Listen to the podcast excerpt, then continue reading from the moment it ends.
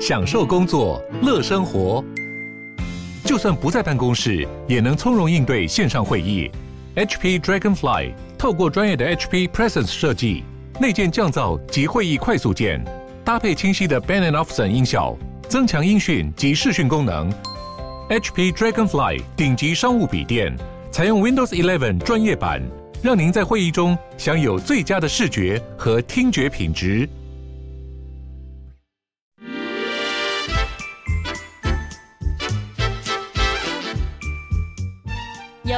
身体，才有健康的生活。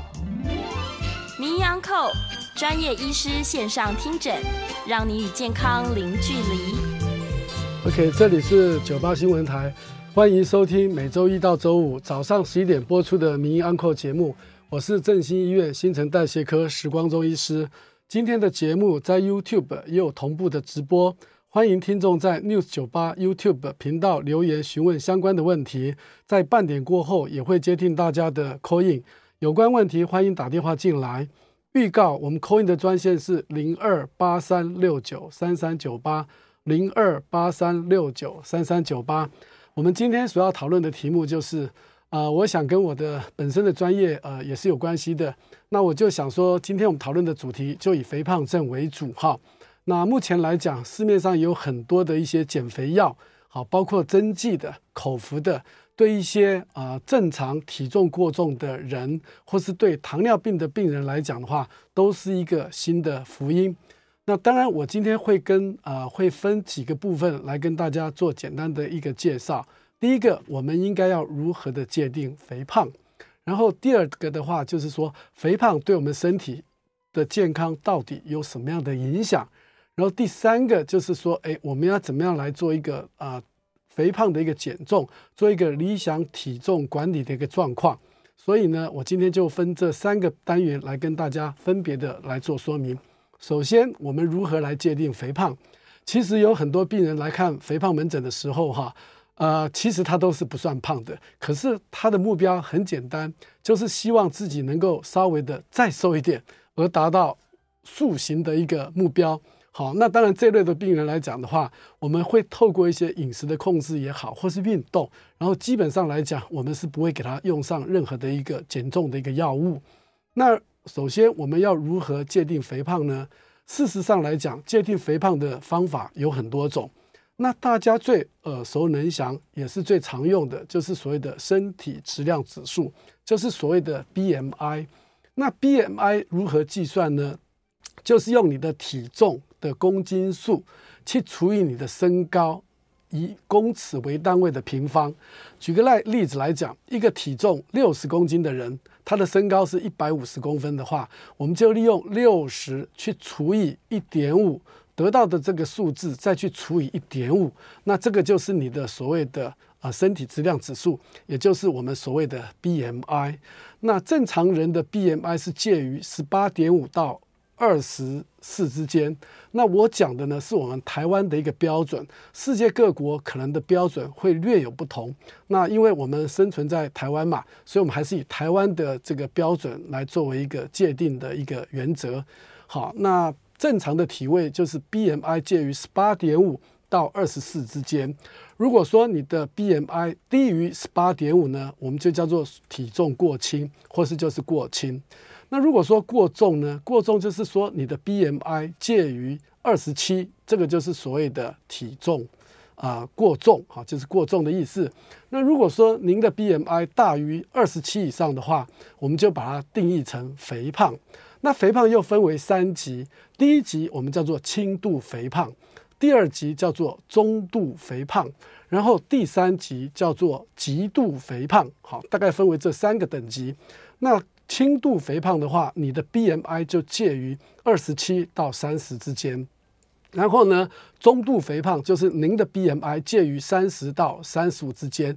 如果说您的 BMI 超过三十五的话，那你就是属于极度肥胖了。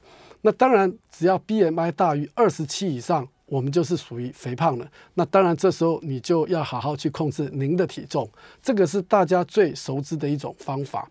那还有第二种方法就是量你的腰围。那如果说男生的腰围超过九十公分，或是女性的腰围超过八十公分的话，呃，我们也算是肥胖了。那一般来讲，九十公分大概就是男生的裤子啊。如果说你的腰围啊，裤腰超过三十五点五寸的话，大概你就要小心了，你可能已经有肥胖了。那女生的腰围呢，穿的裙子超过三十点五寸的话，那可能也有肥胖的一个状况。所以，如果说您知道你的腰自己的腰围，那你大概就知道自己到底有没有胖或是瘦的问题。这是第二种测量的方法。那第三种测量的方法就是体脂肪测量的方法。那这个的话，可能就是要靠机器了。那一般来讲，正常男生的这个所谓的呃脂肪的比例，大概就是十五到十八之间了。那如果说超过二十五以上的话，对不对哈？那这个就叫做所谓的肥胖。那女生她的。啊，体脂肪的比例超过三十以上，啊，这个也叫做所谓的肥胖，这是第三种测量的方法。那除此之外呢，还有很多比较少见的一些测量的方法，也是需要透过仪器的。举个例子来讲，我们可以测我们这个上背，哈，这个两边上背的脂肪的一个比例来界定肥胖的一种算法。那还有一种方法就是所谓算这个腰臀围的比例，这个也可以来帮忙这个看看您到底有没有肥胖。所以说，事实上来讲，肥肥胖的方法有非常多种。那当然，你可以用更科学的方法，比如说，你可以做一个啊、呃、身体这个呃的一个电脑断层，来看看肥胖在你体内包括内脏脂肪分布的一个如何。当然，这些就不是一般人能够做的，这个是基于学术性质的方面所所用的一种方法。所以说。第一段这个单元，大家就应该了解我们去如何的界定肥胖了哈。如果说您的 BMI 哈，以目前我们国内卫福部啊用药的指引来讲的话，如果说你是一个正常的健康人，没有任何的慢性病，你的 BMI 大于三十以上，你可能才可以呃用所谓的口服的减肥药、减重的药物，或是用所谓的减肥针也好，或是瘦瘦针也好。所以呢，减肥药是有它的适应症的。那如果说你的 BMI 大于二十七以上，有很多的慢性的病人，他的 BMI 是大于二十七以上，再加上一些所谓的合并症，那这些合并症可能就是包括了高血压、高血糖、高血脂这些等等。那你只要 BMI 大于二十七以上的话，大概就可以利用啊药物，不论是口服的或是针剂的，来控制您的体重，达到一个理想的一个范围。那这个是第一个部分，来跟大家说明我们如何来界定一个肥胖的一个定义。然后第二个呢，肥胖到底对我们身体有的健康有什么样的危害？简单的说，肥胖只要从头到脚，基本上来讲，大概都包括在内。我们就先从头开始讲起好了。如果说你是属于胖的，对不对？你可能会有一些所谓的睡眠呼吸症中止症候群。简单的讲，就是睡觉会打呼啦，甚至有一些比较胖的人，白天坐在那个地方，他可能也会打呼，不知不觉的就睡着了。那这个就是我们所谓的睡眠呼吸中止症候群。那不但是这样子的话，你呼吸严重的话，可能还需要啊、透过一些辅助性的一些镇压的一些呼吸器啊、来帮忙。那甚至半夜在睡觉的时候，你可能因为太重了，所以你的心跳可能就会突然停止了。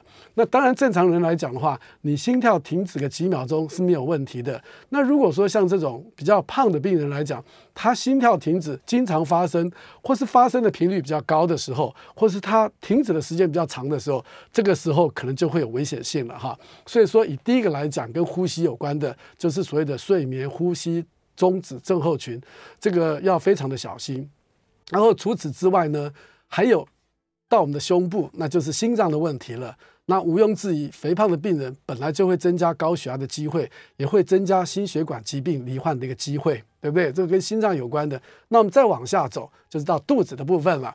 那肚子的部分呢，当然包括了肝，对不对？那肝的话，可能有脂肪肝的形成。那这些脂肪肝来讲，以前都认为跟肝硬化、跟肝癌这些没有关系的。可是以现阶段的医学的教育，已经也告诉了我们，如果说你有脂肪肝，长期不去做任何的处理的话，可能久而久之，呃，也会变成肝硬化，甚至肝癌的可能性也是存在的。好，那换句话说，这个是是我们肠胃啊的部分。那除此之外呢，胆结石的机会也会比较高，好，因为这些胖的人呢，他的饮食习惯的关系，所以得到胆结石的机会也是比一般啊、不肥胖的病人来讲，呃，也是比较高的。那以女性来讲的话，有一个疾病叫做卵巢多囊症。好，那这个是跟女性有关的。那这种病人他也是属于胖的一个情况下。那换句话说，这种卵巢多囊症的话，可能会造成呃女生 MC 的不规则啊，严重的话，甚至可能还会造成一些疾病。好，这些等等。那我们再往下看的话，就是肠子的部分。那肠子的话，就是说，当然跟大肠癌或是跟直肠癌也是有关系的。因为这些肥胖的病人，他的饮食大部分都含有所谓的高油高脂，所以也是比较容易得到大肠癌或是直肠癌的可能性。那是不是这样就没有了？不，还有包括了骨骼，对不对？跟我们呃支撑我们体重重量有有关的骨骼。也会造成所谓的骨质疏松的一些问题存在。好，那换句话说，几乎只要从头到脚的话，都包括在内了。还有一个就是说，大家比较所熟悉的痛风，痛风呢也会造成这个急性的一个发作。所以肥胖来讲的话，也会造成痛风的发发作。那这样子来看的话，是不是从头到脚都有了啊？还有一个大家也非常注意到的，跟癌症、恶性肿瘤这个也是有关系的。肥胖的病人，他。全身的恶性肿瘤的机会是比较高的，可是它特别局限在肠胃道的部分，特别常见。有三个恶性肿瘤也要提醒大家的，第一个就是大肠癌，刚刚提过了。那第二个就是胰脏癌，好，胰脏癌就是所谓的癌王，啊，很多名人最近有一些名人啊都死于胰脏癌，哈，甚至我们也有一位政府的次长，呃，最近也因为胰脏癌不幸的过世了。然后还另外一个就是肝癌，哈，所以说肥胖跟肠胃道的一些癌症，哈，它是有有关系的。那当然除了肠胃道的一些恶性肿瘤之外，跟其他所有的癌症的发生也都是息息相关的。那换句话说。大家了解了哈，癌症对我们到底的影响究竟有多大？几乎从头到脚都有。哈，那更不用讲这些所谓的慢性病了，血糖啦、血压、血脂啊这些等等都有。那这些没有控制好的话，高血压呢可能会造成呃心脏的缺氧、心绞痛，甚至会造成致命的心肌梗塞。那以脑部来讲的话，也会增加中风的一个机会。所以说，体重的控制是。非常的重要，起码对维护自身的健康来讲，它是非常重要，而且需要我们去值得注意跟处理的。那这个是第二个部分，来跟大家说明一下，肥胖到底对健康有什么样的一个危害。那第三个就是说，哎，肥胖我们要怎么样的去治疗？那一般来讲，如果说一个肥胖的病人来看门诊的时候，第一个我们还是要找出他肥胖的原因了哈。那一般来讲，造成肥胖的原因不外乎有两个因素，一个就是先天的，一个就是后天的。什么叫做先天的？就是跟遗传有关系的，跟基因有关系的。现在呢，在动物实验里面发现了有一些肥胖的基因的老鼠，对不对？好，那甚至有一些能够减瘦的这些啊基因的老鼠。好，那换句话说，科学家花了很多的力气在研究，是不是可以来增加瘦的基因的表现，然后把这个胖的基因把它给压下去。那这样子的话，这种老鼠它怎么吃都吃不胖。那我相信这样就非常的理想，特别是对一些。喜欢享受美食的这个听众朋友来讲的话，这不外乎是一个福音嘛，可以去做一些基因的调整或是基因的改改造。不过呢，这个目前要提醒大家的就是说，这个只是在动物实验，人体实验的话，目前还没有做到这个程度哈。那当然，肥胖跟基因有关，其实还有一个很简单的一个状况，大家就可以去了解一下。你看到爸爸妈妈稍微胖的，你再去看他的小孩，大部分也都是胖的。好，那再看看他的父母亲，大部分都是胖的。那当然，这个除了基因先天的因素之外，还有后天的。因为后天的话，就是包括环境的因素。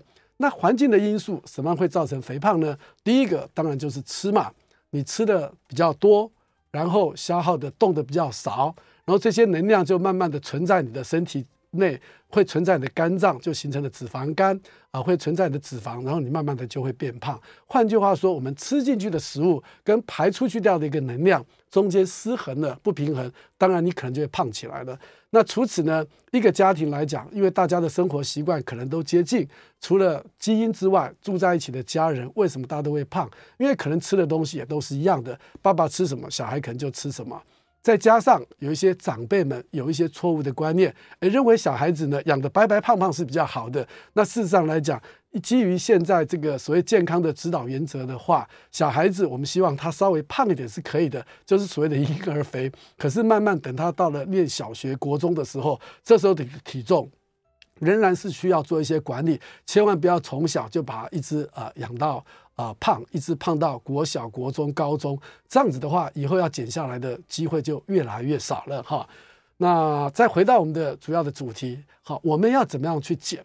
那要减重之前哈，大家一定要有几个正确的观念。第一个就是说，你不要把认为减重是一件很容易的事情，其实不容易。减重呢，比你控制你的血糖、控制你的血压，甚至控制你的胆固醇，难度要来得高的很多。好，那这个等一下我会跟大家再说明一下，为什么减重你不能把它当成儿戏，觉得说我只要饿个三两天啦、然后不吃，我可能就瘦下来了，没有那么简单。哈，等一下跟大家说明之后，你就知道减重为什么会这么的难，因为很难，所以。肥胖的病人才会如此之多。好，第一个要减的话，就是要做饮食的控制。那饮食控制说起来简单哦，其实做起来是非常的困难，因为饮食的控制还包括了行为在里面。因为如果说你从小就是大吃大喝的。国小也是如此，国中也是如此，高中、大学都是这样。像这种病人一小就胖，一路胖到底上来的这种病人要减重哈，真的是非常的困难。好，因为他从小就养成了一些比较不正确的饮食习惯，所以在减重的过程中是非常非常的困难。那大部分肥胖的病人来讲的话，就是青少年的时期，因为有荷尔蒙的作用，再加上胃口可能比较好，吃的比较多，这时候所造成的体重过重来讲的话，在体重的管理上来讲，会成功的机会会比较高。那特别是女生，男生也不例外，因为可能碰到一个求偶的。年纪的时候，这时候呃外表这个塑形就非常的呃重要了，所以现在有很多的年轻人早就已经也意识到这个问题，所以他们不断的这个会到健身房去买健身房的月票、年票这些，让自己变得比较更具有阳刚的气味，让这个 muscle 看起来更 strong，类似这些。好，那当过度的 strong，其实对健康来讲还是有危害的。那现在甚至很多的女生呢，她也有慢跑的习惯。大家如果说有机会。到运动场合去看的话，十二月底马上就要办这个所谓的台北国际马拉松，对不对？那这些哈，你看看这些年轻的女生，瘦瘦的。大家千万不要不要忽略他们，哦，他们是很能跑的，你想追真的都追不上啊！你没有练习，想要追上这些女生的步伐哈，那恐怕是很困难的哈。所以说，我觉得好的一面就是说，年轻人其实慢慢已经知道这个肥胖对自己健康的危害，所产生一些不良的影响。所以现在年轻人他越来越重视生活品质的一个情况下，而且不但重视他的外表，也重视他的健康。所以现在加入运动的这个行列来讲，其实人数哈，我个人觉得每年都有逐年攀升。的一个一个状况，好，那第一个回到我们做饮食的控制，所以呢，我们在看门诊的时候，我们都会先问他什么时候开始胖的。如果已经胖很久的话，减重的机会就比较困难。那刚刚讲到小孩子跟年轻人，还有老年人，那老年人哈要减重哈也很困难。为什么说很困难？因为老年人的代谢变慢了，即使呢你。吃的很少，动的很多，要瘦下来真的是不容易，因为他整个基础代谢率是下降的，所以老年人减重的话也是不太容易。那当然，老年人减重是一件好事情，可是也千万不能过度，因为过度的话，它会造成另外一个问题，所谓的肌少症。那如果说年纪大的人，呃，我们的肌肉会随着年纪的增加，逐年逐年的递减。那如果说你减重的过程中，脂肪减掉了没有错，大部分减掉脂肪，可是肌肉呢也可能会被减掉一些，可能会造成肌少症的问题，那就很容易造成你跌倒，甚至造成骨折、头部外伤，呃，这些都是得不偿失的问题。所以老年人减重的时候，我们希望减掉的是他的脂肪，而不是他的肌肉。那当然，如何去减的话，还是会有一些方法来，到时候来跟听众朋友分享哈。这是减重的一个状况。那控制。食物的摄取来讲的话，这个就是说要少吃多动，少吃说的很容易，可是真的要做到不容易。因为我刚特别提到，它是一个行为医学，好，还要配合着这个所谓的饮食的行为啊，这些等等，好，才有办法达到一个控制的目的。然后减重最重要的一个三部曲，第一个千万不要吃宵夜，好，这个是非常重要的。如果说有吃宵夜习惯的这些听众朋友的话，你要瘦下那是不可能的任务，这是第一个。然后第二个。起码要让你自己的体重不要上升，好，比如说你现在七十公斤，好了，你想减到六十五公斤，可是呢，你要每天早晚都要去测量你的体重，你的体重不要超过七十公斤为原则，超过的话，你要想办法让它瘦下来。那这个也是非常迈向成功的第一步啊！为什么早晚要去测量体重呢？因为你多看几次你的体重，你会发现啊，早晚的体重是不一样的。早上的体重大概可以少个半公斤到一公斤，所以你早上去量体重是很开心的。可是晚上睡觉前去量体重，你就很郁足了，因为体重会比较重。好，所以说起码我们要求做到，就是说体重不要再继续的上升。然后第三个呢，就是不要吃零食，那些好吃的食物哈，你可能都要把它丢在一边。好，越难吃的食物其实反而是比较健康的食物，越好吃的食物的话，它不外乎脂肪高，对不对？糖分高，脂啊，还有这个盐分也比较重，口味都比较重。所以说，像这些食物都是比较不健康的一些食物，要少吃。然后多动，运动。那运动来讲的话，说实在的，要减重也很困难，除非你是像那种选手级的哈长跑的马拉松或是半马的这些跑者，他长时间的去运动，你才有办法瘦下来啊。为什么运动这么的难受？其实大家了解了原因之后，你就不会想说透过运动来减重，而是要透过饮食的控制来减重的效果会比较好。为什么？因为当我们在运动的时候，刚开始你会把你肝脏跟肌肉的脂里面的肝糖把它消耗掉，肝糖消耗掉之后，才会消耗到脂肪。那一般来讲，大概你要运动五十分钟以上，对不对？我们所谓运动五十分钟以上，就是指这个所谓的中等强度的运动。那简单的讲，就是要流汗嘛。你要流汗五十公分、五十分钟以上，你的肝糖消耗完毕之后，才会开始燃烧你的脂肪。可能呢，如果说你运动不到一个小时的话，你的脂肪刚好要燃烧的时候。你就停止了，然后呢，可能再去大吃大喝一顿，或是喝了很多的碳水化合物的饮料，好，这些等等，你一喝的话，哎，马上这些所吃进去的食物又变成肝糖存在你的肌肉跟你的肝脏里面，所以你的脂肪根本就完全没有动到，所以说你就知道运动要控制你的这个脂肪哈，消耗到脂肪要运动一个小时以上，所以我才说你要靠运动来减重的话，一定。要运动，持续的运动一个小时以上，这时候才能够烧到你的脂肪。而且运动完之后，千万不能马上的就去大吃大喝一顿，否则的话，马上就是照单吸收，而且可能吸收的比例还会比运动之前所吸收的比例要来得更好，对不对？所以说，要靠运动来减重的听众朋友们，我可以告诉你，大概失败的机会、失败收场的机会是比较高的，反而饮食控制是比较重要的。为什么？一公斤的一克的脂肪大概有七千七百大卡，那我们一天吃进去的食物大概只有一千八百卡左右，所以你大概要不吃不喝四天的话，才能够减少一公斤的一个脂肪。所以在这个地方。要再次的强调，想要运动来减肥的话，那是不太容易的，几乎是一个不可能的任务。除非你是有运动的天分，那我们还是要靠饮食的控制来，呃，饮食的控制来控制的体重才为上上之策。好，第一单元我们就先进行到这个地方，稍微休息一下，下半个时间接受大家的 call in，谢谢。好，我们接听呃听众朋友的 call in 电话哈，欢迎回到九八新闻台名医昂扣的节目。我是振兴医院新陈代谢科时光中医师。接下来我们开始接听朋友的呃 call in 的电话。我们的 call in 专线是零二八三六九三三九八零二八三六九三三九八。OK，啊，他说有一位呃有一位呃问问我们小编的问题哈，有件事想麻烦您啊，这个有一位医师哈谈后疫情时代。还有哪些疾病是我们必须要知道的哈？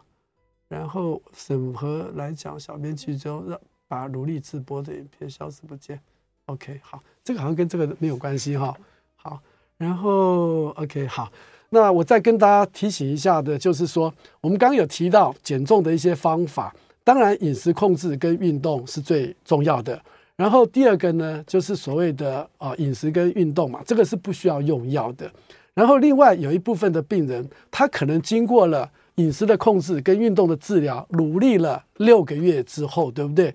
仍然未见起色。好，那在这种情况下，我们可能就可以考虑用一些比较更积极性的一些治疗的一个方法。哈，举个例子来讲，我们可以考虑呃药品。那药的话有吃药的，也有针剂的。好，那另外来讲的话，也可以考虑呃胃里面放一个球，然后最后也可以考虑呃开刀的方法。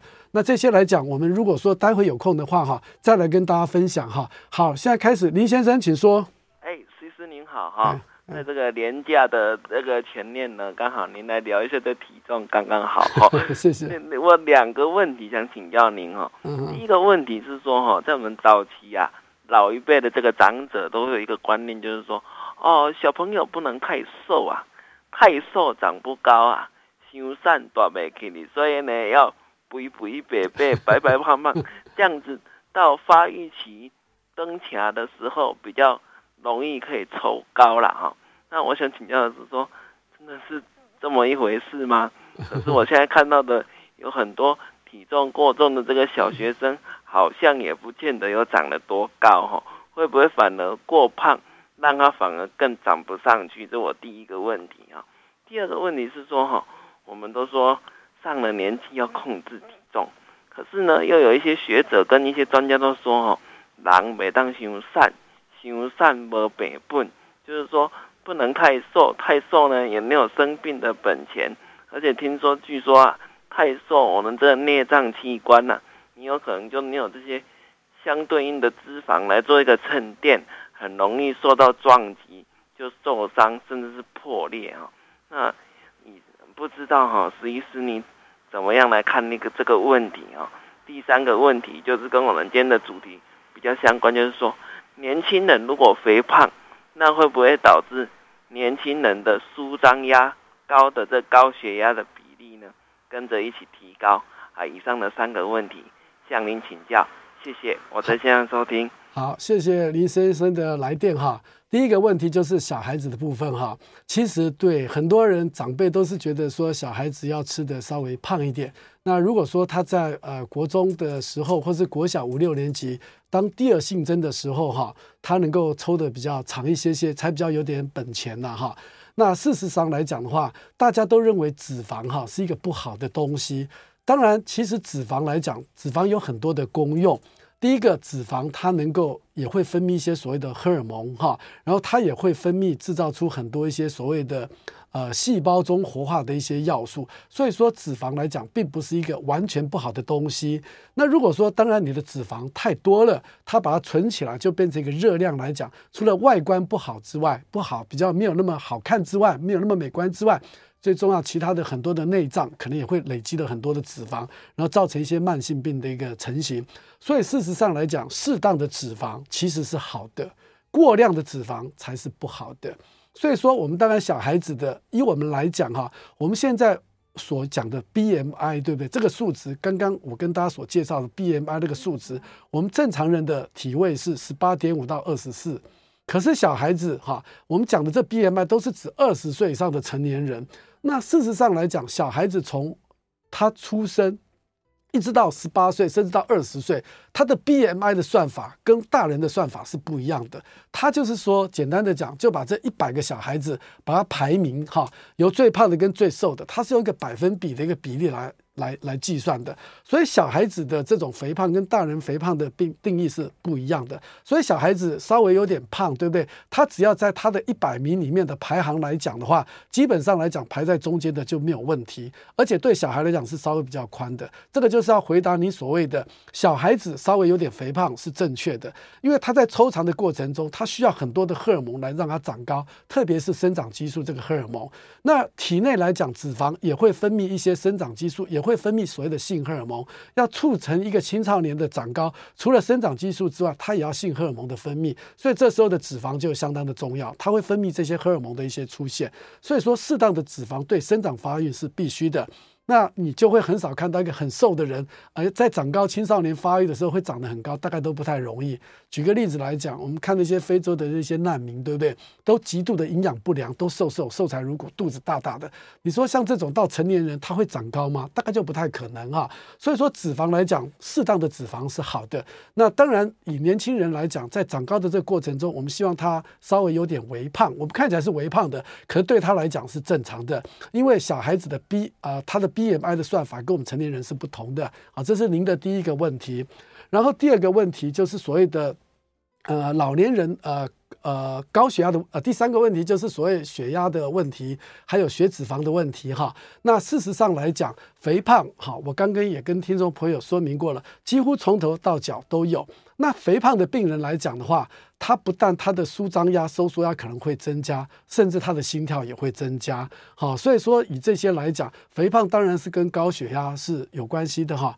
那第二个问题是啊。啊，你先可不可以再说一下？第二个问题是，把可不可以给我一支笔？哎，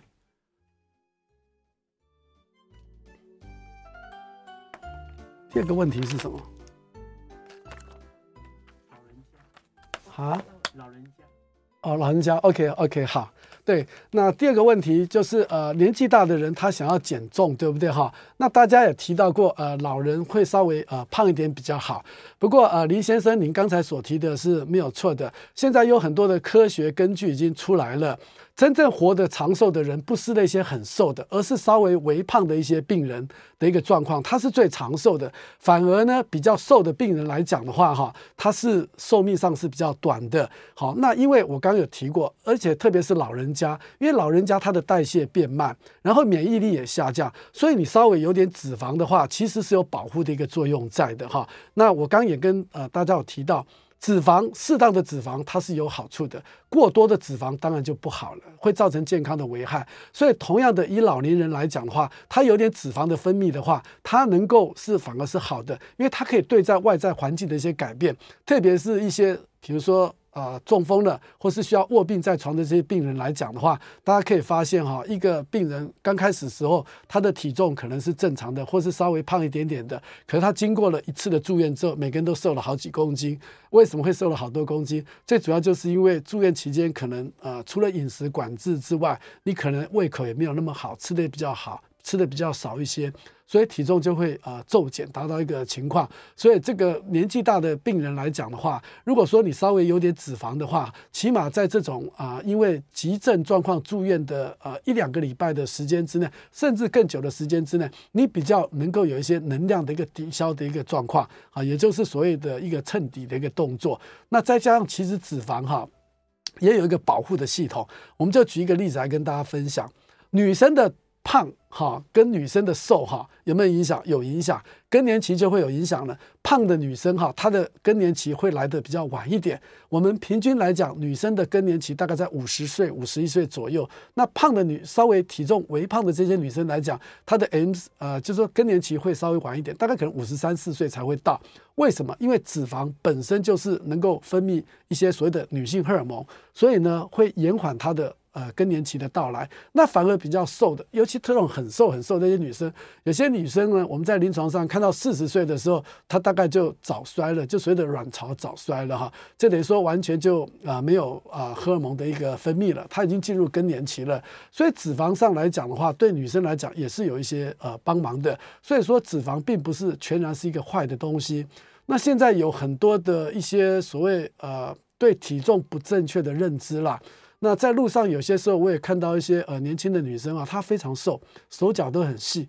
那这个马上碰到的几个问题就是说，第一个呃怀孕，好，你的怀孕的能力可能会下降。好，然后第二个，你还有骨质疏松的问题，对不对？可能一跌倒骨头就跌断了哈。那当然造成骨质疏松里面，脂肪跟它也是有关系的，因为脂肪也会分泌很多一些荷尔蒙或是一些所谓的激素啊等等来保护你的骨骼啦。好，所以说你完全没有脂肪的时候，其实。跌倒有些时候也是比较容易、呃，会造成骨折的。所以有些时候四十几岁就骨折的话，基本上你看到这种病人，可能都是属于那种非常非常瘦的这个女性了。那如果说稍微微胖一点的话，她看起来可能外表也会比较年轻一点，比较有活力。那她的更年期也会来得比较晚，而且比较不会来自这个，不会得到这个所谓的骨质疏松。好，或是造成骨折的一个情况，好，所以说我们我们所要求的就是说，除了体位健康之外，千万不要体重过瘦，因为体重过瘦的话，你没有脂肪的话，其实天然的保护机制来讲，你就少了一个部分，啊，所以说我们希望我们的 BMI 还是介于在二十二左右是最好的，虽然是十八点五到二十四之间，其实二十到二十二才是最健康的一个所谓的身体质量指数。好，那我想这个问题就回答燕良到这个地方。年纪大的病人已经有很多的报道，再次的强调，微胖的老年人他是最长寿的啊。好，盛先生，请说。呃我我刚才啊有听到你讲哈、那个身高体重什么乘以一点五一点五，那是怎么算法？你可以再告诉我一遍吗？OK，好，申先生很简单，我们就举一个例子来讲，体重是六十公斤，身高是一百五十公分，对不对？你的身体质量指数就是六十公斤去除以一点五公尺，它是不是得到一个数字？这个数字再去除以一点五公尺，除以身高的平方，那你得到的这个数值就是所谓的 BMI。好，那算出来的话，大概呃稍微算是体重过重这个族群。好，可以稍微算一下就知道了。呃，六十去除以一点五，再去除以一点五，得到这个数值就是你的身体质量指数，或是所谓的 BMI。好，申先生、申大哥，这样不知道有了解吗？也谢谢。好，不客气，不客气。拜拜，拜拜，拜拜。好，我们现在先休息一下，广告回来继续接听大家的 call in 专线。我们的 call in 专线是零二八三六九三三九八八三六九三三九八。欢迎回到九八新闻台民营安 n 的节目，我是振兴医院新陈代谢科时光中医师。接下来我们继续接受听众朋友的 call in 电话，call in 的电话是零二八三六九三三九八。呃，胡先生，请说。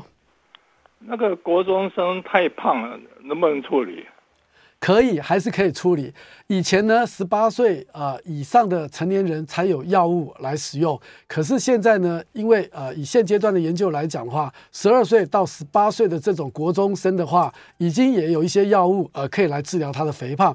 不过当然，以国中生来讲的话，我们还是希望他少吃多动。啊，为什么？呃，就是少吃，要少吃这种呃油脂的东西，要多吃一些呃高蛋白的东西会比较好。然后多运动，这样的话，运动也可以增加它的生长的激素，而且能够让它稍微瘦一点的情况下，它这时候在生长发育的过程中的话，它也比较容易能够长高。有现在已经有十二岁到十八岁青少年可以用的一些减重药物。好，董太太，请说。哦，请教医师，那个我七十五岁了哦。那我只有一百四十五公分，但是我只有三十八公斤呢。OK，但是我各方面都还很正常。对，OK，好。呃，董大姐，我想你算是应该是非常呃听医生处方的一个病人。为什么？因为你只有三十几公斤啊，那算算看你的 BMI，感觉上还是在一个正常的范围之内了哈。不过我给你的建议就是说，你已经七十五岁了，你不要再继续让你的体重瘦下去了。为什么？因为我刚刚有提到了哈，其实你瘦的太多的话，万一哪一天突然有一些呃呃生病的时候，可能你的脂肪太少了，可能对这种外在环境的改改变啊，你可能会得到一些损失。那我给您的建议的话，因为你说你都很健康嘛，没有什么三高的问题，这时候我建议你就是说，你可以多吃一些呃蛋白质的一些食物。那蛋白质的来源主要有三大项哈，第一个就是动物性的呃这个所谓的蛋白质，就是鸡肉啦哈、鸭肉、鱼肉这种动物的肉。那以鸡肉的话是最为上上之选。那第二个蛋白质的来源就是海鲜跟鱼虾的部分，那这部分的蛋白质也是非常的好。然后第三部分就是所谓的植物性的蛋白，就是所谓的豆类，豌豆啦，这个所谓的腰果啦、大豆啦、黄豆啦这些等等，这些都是非常不错的一些蛋白质，特别是植物的蛋白质，我们叫做所谓的优质蛋白质。我希望你要多吃一些呃蛋白质，起码能够维持你的肌肉，不要让你的肌肉的再减少下去。当然有一种例外，除非你有肾肾脏方面的问题，你有蛋白尿的问题，这时候我们才会建议比较相对低蛋白的饮食。如果说以你来讲的话，我觉得你应该是有口福了，可以稍微多吃一些含有蛋白质的一些食物。那如果说你也有保持运动的习惯，那我希望你能够继续的保持，这样子我相信你一定能够长命百岁。好，那接着我们呃张先生呃张先生，请说。哎，石医师你好，你好。那我六十五岁，那我在呃我的那个糖化血色素呃在最近几年从五十四、五十五、五十六、五十七到，呃，前天五十九，请问我要怎么样防患于未然？我有运动，呃，饮食上我也蛮注意的。嗯嗯嗯，OK，好，张大哥，我觉得你也是一个非常。呃能够遵从医师呃嘱咐的一个病人呐哈，因为你的糖化血色从五点四、五点七、五点九慢慢上来，呃，您不用担心，你现在六十五岁嘛，对不对？那你的目前你没有糖尿病哈，你的血糖是很好的，顶多你只能算是糖尿病前期哈，只能算是糖尿病前期。那你也不要预足，我觉得我还是替你要感到高兴。你觉得你很努力了，对不对？可是我们毕竟还是敌不过老化，因为随着我们年纪的增加，我们身体的各个器官都会衰衰退。那换句话说，比谁衰退的比较慢？啊，以您来讲的话，我觉得你从五点四到慢慢到五点八、五点九，或许觉得说我做了这么多的努力，感觉上很郁卒。其实不要郁卒的。其实我们说实在，我们只要活得够老，我们都会得到糖尿病。好，因为胰脏是一定会衰退的嘛。那国内的数据就是说，六十五岁以上的啊人，四个有一个糖尿病；八十岁以上，大概两个有一个。那你如果活到九十岁以上，那机会当然就是更高。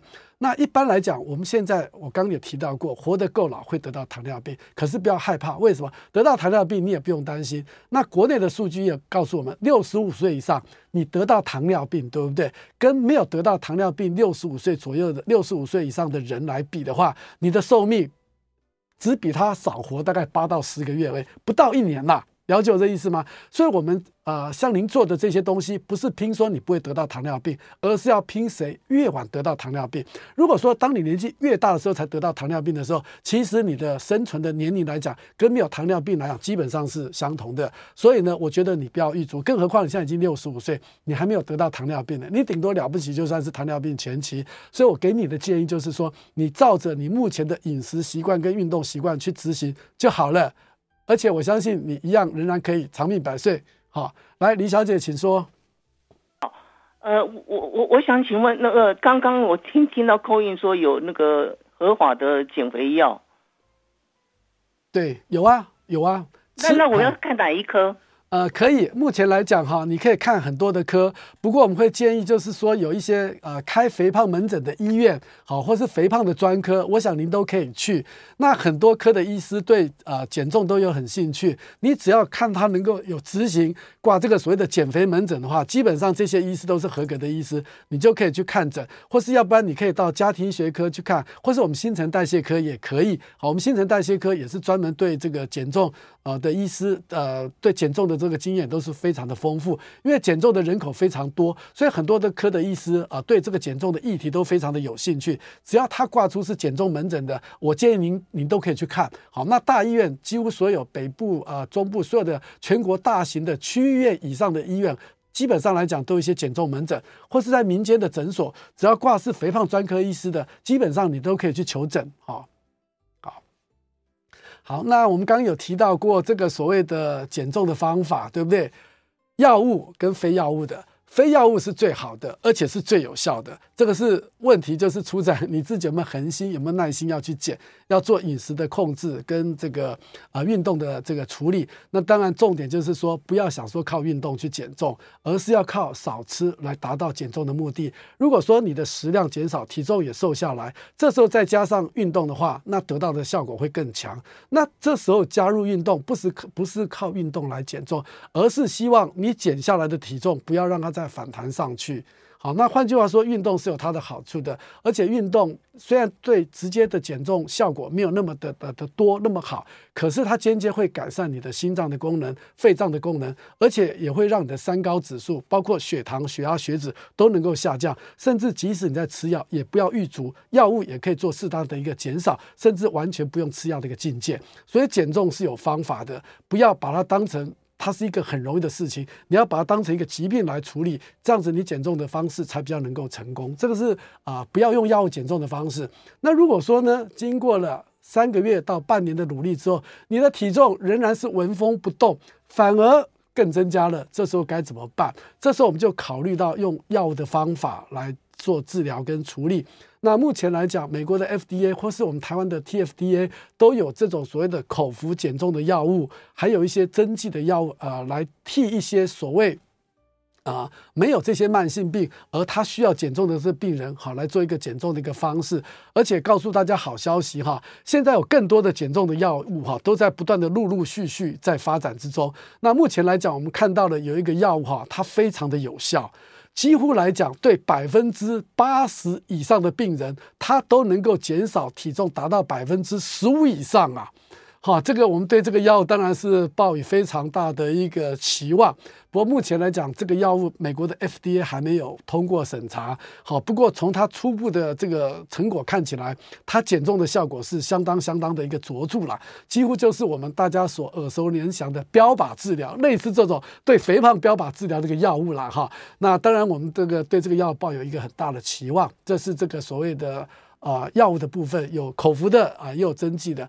然后最重要、最后的有一种方式，就所谓的开刀的方式。很多病人呢都比较心急，都觉得哇，减重没有什么成果，哎呀，算了算了，放弃掉好了。其实还有开刀减重的一些方法。那开刀减重的方法，呃，也非常的多种。那我们简称为叫做代谢性手术。跟新陈代谢有关，叫做代谢性手术。那这里面有很多种的这种方法，啊、呃，当然每种方法都有它的优点跟它的缺点。有些方法减重的效果非常的有效，可是相对的身体所付出的代价也会比较高。那有些比较温和的方法，哈，减重的可能你在短时间之内没有办法瘦得那么多，可是呢也不会减得那么多，可是它仍然是有效的。好处呢就是说对身体来讲是伤害性比较没有那么高。